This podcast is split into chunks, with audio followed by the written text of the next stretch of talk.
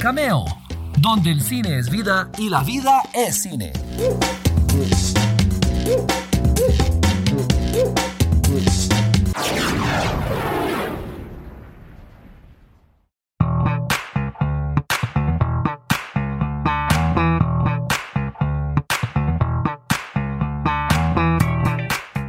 Hola, espero que estén muy bien. Soy Walter Campos y les doy la bienvenida a este nuestro espacio Cameo, donde el cine es vida y la vida es cine. Hoy tenemos un programa bastante distinto a los programas que tratan acerca de, no sé, eh, cómics, superhéroes. Eh, yo creo que sí es un programa menos sexy que las películas más esperadas, digamos, pero es uno bastante más sutil y a mí me gusta muchísimo porque cuando uno analiza lo que hay en la mente de los directores, uno frecuentemente encuentra un, sabor distinto en sus películas. Uno puede volver a verlas, pero con esta información ya como que eh, se convierte en algo más, más personal. Hoy vamos a hablar acerca de temas y elementos que los directores, 10 de hecho que vamos a ver hoy, frecuentemente insertan en sus películas. No importa si es una película de terror, si es una comedia, eh, y estamos hablando de películas del mismo director, no importa si varían mucho de su tema principal o el género, siempre encuentran la manera, o casi siempre, de meter algunos elementos o algunos eh, subtemas o algunas líneas narrativas que de repente se, se van convirtiendo, no sé si decirlo en obsesión, pero en un, en un caso recurrente en sus carreras. Y bueno, siento que de verdad conocer esto le va a impartir, como les digo, un sabor distinto a sus películas. Quiero hacer la aclaración que no vamos a hablar acerca de manías que tienen los directores o comportamientos en el set. Con esto me refiero a que no vamos a tocar, por ejemplo, eh, noticias como la de Christopher Nolan, que hace poco se filtró, bueno, Anne Hathaway dijo en una entrevista que él no permite las sillas en el set porque, según ella, los que están sentados no están trabajando. Y a él le gusta que la gente esté trabajando en sus películas. Que, por cierto, salió un representante de él ya desmintiendo esta noticia. Dice que el que no usa sillas es el director, precisamente, porque a él le encanta andar saltando y corriendo por todo lado, pero que los actores y los miembros de em, la tripulación, iba a decir, los miembros del crew del equipo, sí pueden sentarse cuando lo desean. Ok, este tipo de comportamientos, o por ejemplo, que Tarantino no eh, admite celulares en sus set. Eso no es lo que vamos a tocar. Lo que vamos a tocar, les digo, son cosas que muy probablemente estén ligadas a la vida de ellos e insisten en irlas metiendo en las películas. Gustos, hobbies, fijaciones, con todo nos vamos a encontrar. Así que de una vez comenzamos. Y arrancamos el programa de hoy precisamente con Christopher Nolan, ya que estábamos hablando de él. Y bueno, todo el mundo lo conoce, él es el director de la trilogía de Batman, de The Dark Knight, eh, Inception, Memento, The Prestige. Él es muy conocido, entre otras cosas, por ser absolutamente cerebral, por tener unos guiones increíbles, por defender la cinematografía tradicional. Él es realmente un partidario de utilizar cinta, sobre todo IMAX, y no el cine digital. También le gustan muchísimo los efectos prácticos versus los efectos por computadora. Es un tipo que también defiende muchísimo el secreto de sus proyectos. No le gusta que nada se sepa antes que la gente llegue al cine. Incluso los trailers de él son muy debatidos por cinéfilos en todas partes. ¿Qué quiso decir esto? Esta toma significa lo otro, pero realmente casi nunca pegan. También, ya hablándoles un poco del ámbito de la producción, es muy conocido por terminar sus películas siempre a tiempo. Rara vez hay un atraso en las películas de Chris Nolan y también algo que de fijo tiene muy, muy felices a los productores es que siempre usa un poco menos del presupuesto que se le había asignado a la película en primer lugar. Incluso él ha batallado tremendamente porque Tenet tuviera su fecha inicial de lanzamiento a pesar de la pandemia. No se pudo salir con la suya en esta ocasión y como todo, Tenet fue afectado por esta pandemia mundial. Ni siquiera Chris Nolan es inmune. Pero hablemos acerca de un tema que muy pocas veces mencionan en toda su filmografía, o casi toda, y es las esposas muertas. Así es, si están pensando, los invito a seguirlo haciendo porque si se dan cuenta, en la gran mayoría de películas de Chris Nolan, la esposa del protagonista o muere o está ausente o murió. Por ejemplo, toda la película de Memento, todo el argumento de la película es la búsqueda del protagonista por el hombre que asesinó a su esposa. Ahora, si pasamos a ver The Prestige, interpretada por Hugh Jackman y Christian Bale, dos magos rivales, nos vamos a dar cuenta de que también tenemos dos esposas muertas ahí por el precio de una. Los personajes concretamente de Piper Perabo y Rebecca Hall. Pasamos a Inception. También nos encontramos con Leonardo DiCaprio o su personaje que es constantemente acosado por el recuerdo o el sueño o ambos o la pesadilla de su esposa muerta. Bueno, no era, no recuerdo si era esposa, pero ciertamente era su pareja muerta interpretada por Marion Cotillard. Tampoco Batman se escapa de esta tendencia del director porque si ustedes analizan el personaje de Maggie Gyllenhaal, la futura señora de Harvey Dent, pues ya ven cómo terminó. Muy felices los dos, enamorados, probablemente iban a casarse porque ya, es más, ella había desechado a Batman por casarse con Harvey Dent. O sea, el matrimonio iba a suceder. ¿Y qué pasa? La vuelan en pedazos. Perdón por el spoiler, pero ya es hora de que hayan visto esa película. Ya han pasado muchos años. Eh, e incluso si se ponen a ver Interstellar, que es una película que trata más de la relación padre-hijo o ser humano individual, humanidad, la hija, los hijos de Matthew McConaughey no tienen madre. No recuerdo en este momento, ahí me disculpan si el personaje los abandonó o si murió, pero él es un padre soltero y ella, quien quiera que haya sido, es una madre ausente. Habrá que ver qué piensa la esposa de, Christopher Nolan de esa tendencia en sus películas, eh, la señora Emma Thomas, que por cierto es también productora de sus films.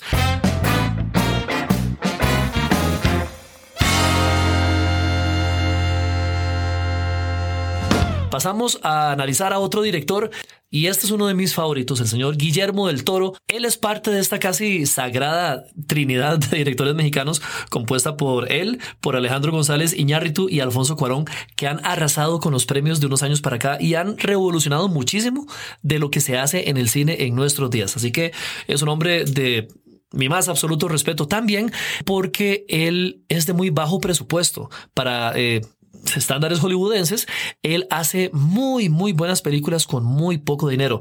Por ejemplo, Blade 2, él la hizo con, si mal no recuerdo, eran como 50 y algo millones de dólares, que eso en términos de Hollywood es cualquier cosa. Y gran parte de ese presupuesto se fue en pagarle a la estrella, Wesley Snipes.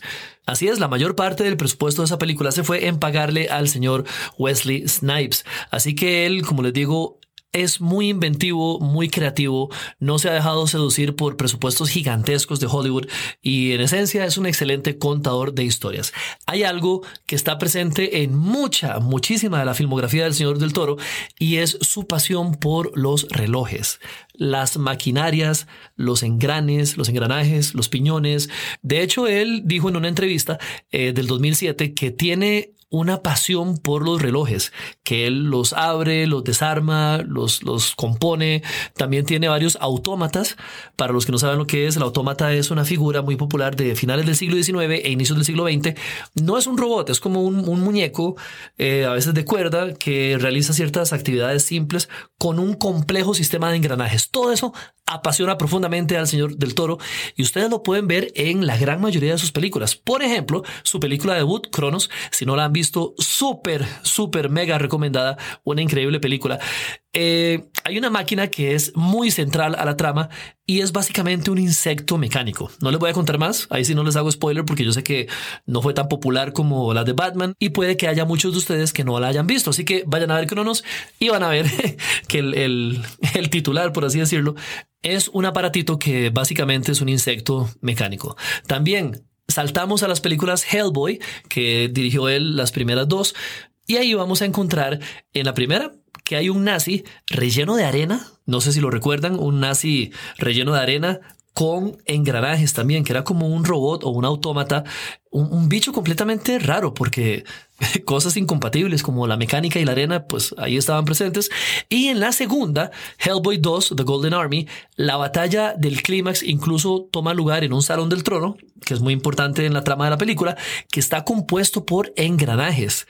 O sea, no, sé por qué, no lo explica, pero el Salón del Trono está asentado sobre engranajes, sobre piezas mecánicas e incluso hay robots eh, como estos autómatas que les comenté rodeando la batalla final de esta película. Pasando a Pacific Rim, les cuento dos cosas.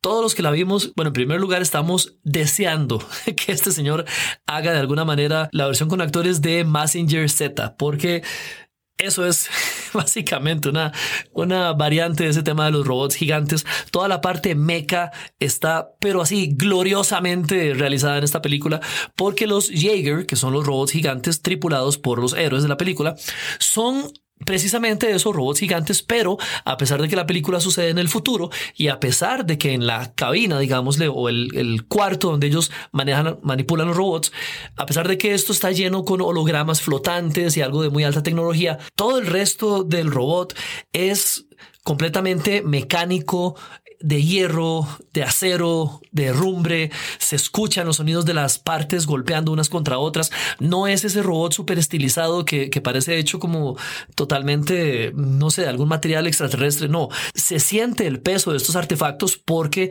esencialmente uno nota que están hechos de, de hierro, de metal. Le aporta mucha credibilidad a la película y además le aporta esa cuota de esfuerzo a los pilotos porque uno ve que se están moviendo y están intentando manipular estas bestias gigantes. Un gran, gran trabajo de Guillermo del Toro y nuevamente muy conforme con esa obsesión suya por las máquinas. Entonces, la próxima vez que vean una película de Guillermo del Toro, busquen relojes, busquen maquinillas, busquen artefactos de este tipo y se van a encontrar con muchas sorpresas y espero que esto les dé como otro sabor a la próxima vez que disfruten de las películas de este mexicano.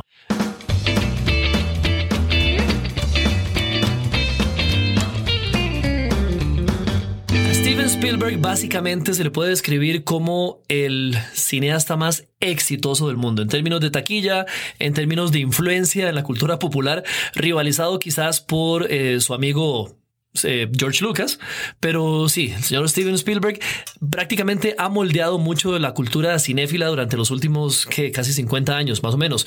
El asunto es que él tiene una obsesión que ya es bastante conocida porque su obra lo es, con los padres ausentes. De hecho, padres que se divorciaron, que abandonaron a sus hijos, que son malos padres, em, cualquiera de estos calza con el tema de el papá ausente en las películas de Steven Spielberg. Si quieren ejemplos, se los doy. En Encuentros cercanos del tercer tipo, el hombre se obsesiona completamente con los extraterrestres y abandona a su familia. Bueno, sí, él los abandona, ignorándolos por completo y ellos a su vez lo abandonan físicamente a él porque ya el tipo está básicamente loco y totalmente obsesionado. En ET, vemos que Elliot es hijo de una madre soltera, el padre pues eh, ya no está. Indiana Jones y la última cruzada es quizás una que explora muy, muy profundamente este tema porque vemos al héroe de acción, a Indiana Jones, que es, es como el arquetipo del, del, macho alfa que constantemente rompe con mucho de su estereotipo. Por ejemplo, en la primera, en la búsqueda del arca perdida, él se entrega a la espiritualidad al final cuando él no creía nada de eso. Después, en la tercera, eh, revela gran, gran cantidad de emociones cuando finalmente se reencuentra con su padre, interpretado por Sean Connery. Y durante toda, toda la película hay reclamos desde los más sutiles hasta los más así fuertes y en cara de que él no fue un buen padre, de que él no le dedicó tiempo. Hay una escena muy importante donde ellos están comiendo eh, a bordo de un restaurante que está dentro de un cepelín y entonces Indiana Jones le reclama a su padre esto. Nunca estuviste, siempre te interesaron más las personas que llevaban miles de años muertas que tu hijo. Había tanto que quería decirte. Y entonces el papá le responde, pero vos te fuiste justo cuando estabas creciendo, cuando estabas comenzando a convertirte en alguien interesante. Vean, vean qué rudo. Y al final el padre le dice, bueno, ¿qué tanto quería decirme? Dígamelo. Indiana Jones se le queda viendo y, y no encuentra palabras y al final, pues, pues no, nada. Nada, continúa la aventura. Ya más hacia el final de la película, cuando han pasado por mucho, comienza a repararse esta, esta relación padre-hijo tan, tan accidentada y finalmente uno se da cuenta que están absolutamente locos el uno por el otro, pero, pero sí, explora mucho este tema tan frecuente en las películas de Steven Spielberg. Por ejemplo, Hook, la historia de Peter Pan ya adulto, Ajá. brillantemente actuada por Robin Williams, es un padre que ignora a su familia completamente y hasta que viaja a la tierra de nunca jamás y se reencuentra con su niño interno, vuelve a Inglaterra, al mundo real y ya se convierte en un padre mucho más amoroso, lanza su teléfono por la ventana, era un hombre de negocios que le daba la espalda a su familia, entonces tuvo que reencontrarse con su niño interno para convertirse en un mejor adulto. También las películas de Jurassic Park, ustedes ven en The Lost World que Ian, el científico interpretado por Jeff Goldblum, es un padre ausente que se reencuentra con sus hijas también. Atrápame si puedes. Leonardo DiCaprio hace el papel de un estafador perseguido por Tom Hanks y al final, cuando se desmorona, uno se da cuenta que durante toda la película, este juego del gato y el ratón, de que DiCaprio quería que el personaje de Hanks lo atrapara, era sencillamente porque estaba reencontrándose con una figura paterna, porque sencillamente en su casa no la tuvo. Guerra de los Mundos, otra de Steven Spielberg. Vemos a Tom Cruise como un padre completamente inepto, un adulto que sufre del síndrome de, del eterno adolescente, que es realmente pésimo, pésimo padre. Está con ellos, pero eh, completamente egoísta y, y nada, nada que ver como papá. Y finalmente es curioso ver cómo en la última de Indiana Jones, la del reino de la calavera de cristal, vemos cómo Indiana repitió el mismo patrón de su padre con su hijo. Él se dio cuenta que tiene un hijo, ni siquiera sabía que tenía un hijo con la protagonista, la coprotagonista de la primera película. Entonces vuelven los reclamos, esta vez hacia Indiana por ser un pésimo padre. Y hay un momento en el que él vuelve a dar una foto donde está él con su padre y, y como que es implícito que ahora entiende mucho de lo que pasó. Al ver biografías de Steven Spielberg o incluso un documental muy bueno que hay por ahí, resulta ser que nos damos cuenta que esto es como un reflejo de lo que sucedió en su vida real. Spielberg creció con un padre ausente, o más bien creció sin su padre, y este cae completamente en esta categoría de trabajólico o de no prestarle atención al niño. Y hasta años después, años después, Spielberg se dio cuenta de que todo había sido culpa de su mamá. Su mamá, a través de una infidelidad, fue la que había eh, propiciado el divorcio de sus padres y el señor había sido pues un caballero que no quería arruinarle a sus hijos la idea de su mamá, que la tenían súper idealizada, y guardó silencio para que no tuvieran ese trauma encima. Fue algo bastante triste. De hecho, hay una entrevista en 60 minutos del año 2012 donde el mismo Spielberg dice que a pesar de que después se dio cuenta de la verdad, siguió siendo más fácil echarle la culpa a su papá de muchas cosas porque él tenía a su madre en un pedestal. Pero bueno, con los años ya recuperaron su relación, y ya como dos adultos pueden llevarse mejor. Realmente eso es muy, muy interesante de ver cómo algo de la vida real tiene una huella tan profunda en alguien que buscó su escape en contar historias, construir mundos de fantasía y entregarse a la ficción como es el señor Steven Spielberg.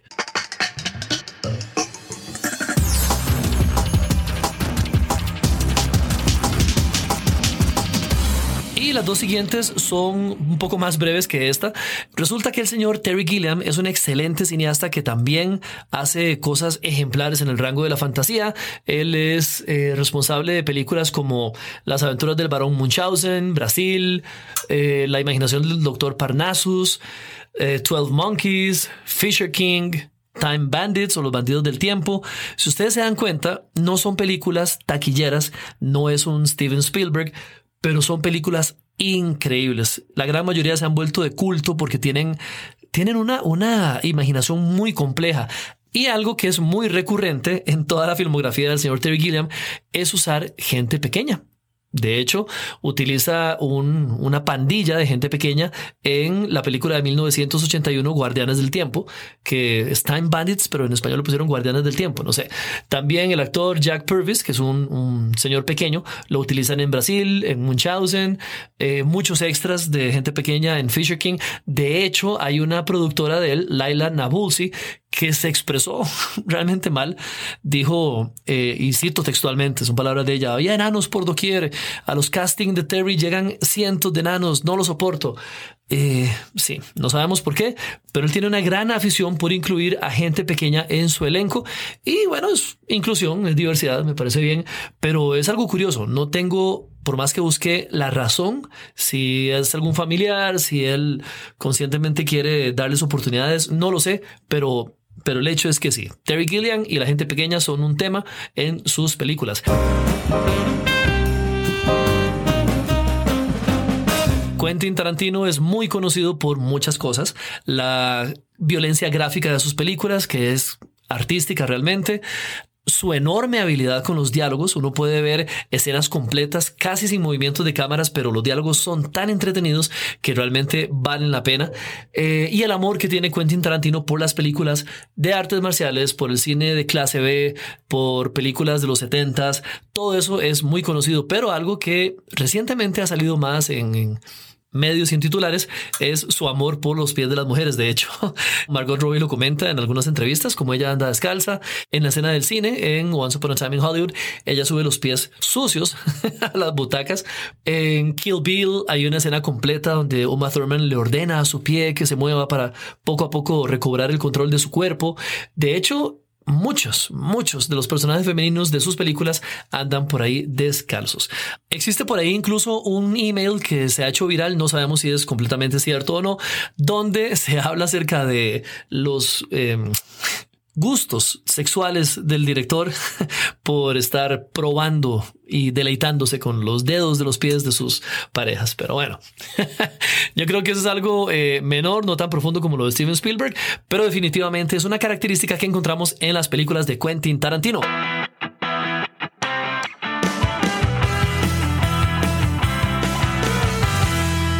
Cerramos el programa hablando del director Darío Argento, que pues leyendo un artículo de Vulture Magazine, es bastante peculiar lo que caracteriza a las películas de él, bueno, a algunas, y es el filmar a su hija en situaciones sexuales.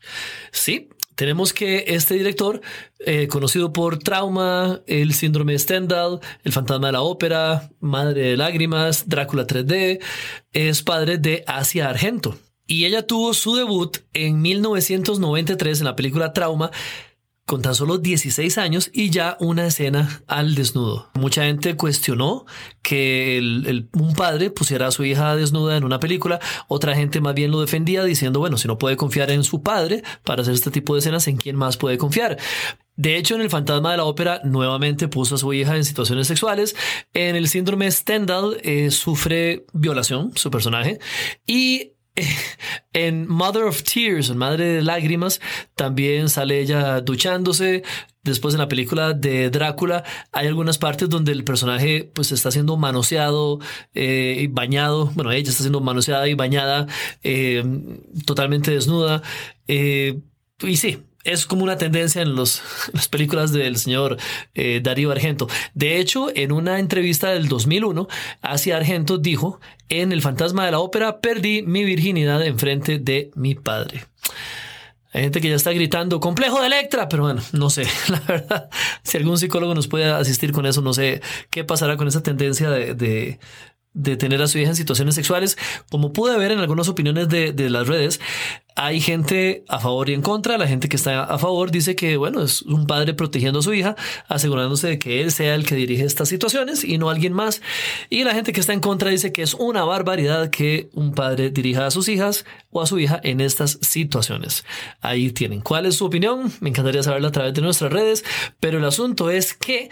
Eh, Dice Asia en una entrevista, en la misma entrevista dijo que también puede haber un poco de complejo de Edipo, porque mi padre fue una figura materna para mí en muchos sentidos, tal vez más que una figura paterna. Entonces, ahí les termino de dejar ese colocho, que es la tendencia o una de las tendencias del director Darío Argento. Como siempre, un placer acompañarlos y un gustazo haberlos tenido aquí en esta edición de Cameo. Pueden mandarme sus comentarios a través de cualquiera de nuestras redes sociales o si no, al correo cameo.waltercampus.com para, no sé, sugerencias de shows, eh, información que se nos haya escapado, algunas correcciones, etc. Muchísimas gracias por acompañarme. Soy Walter Campos y nos escuchamos en el próximo Cameo. Chao.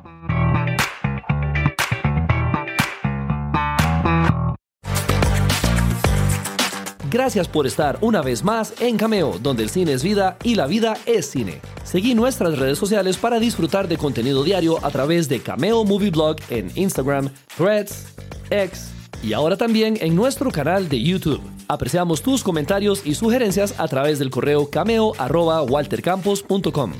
Cameo es una producción de Walter Campos.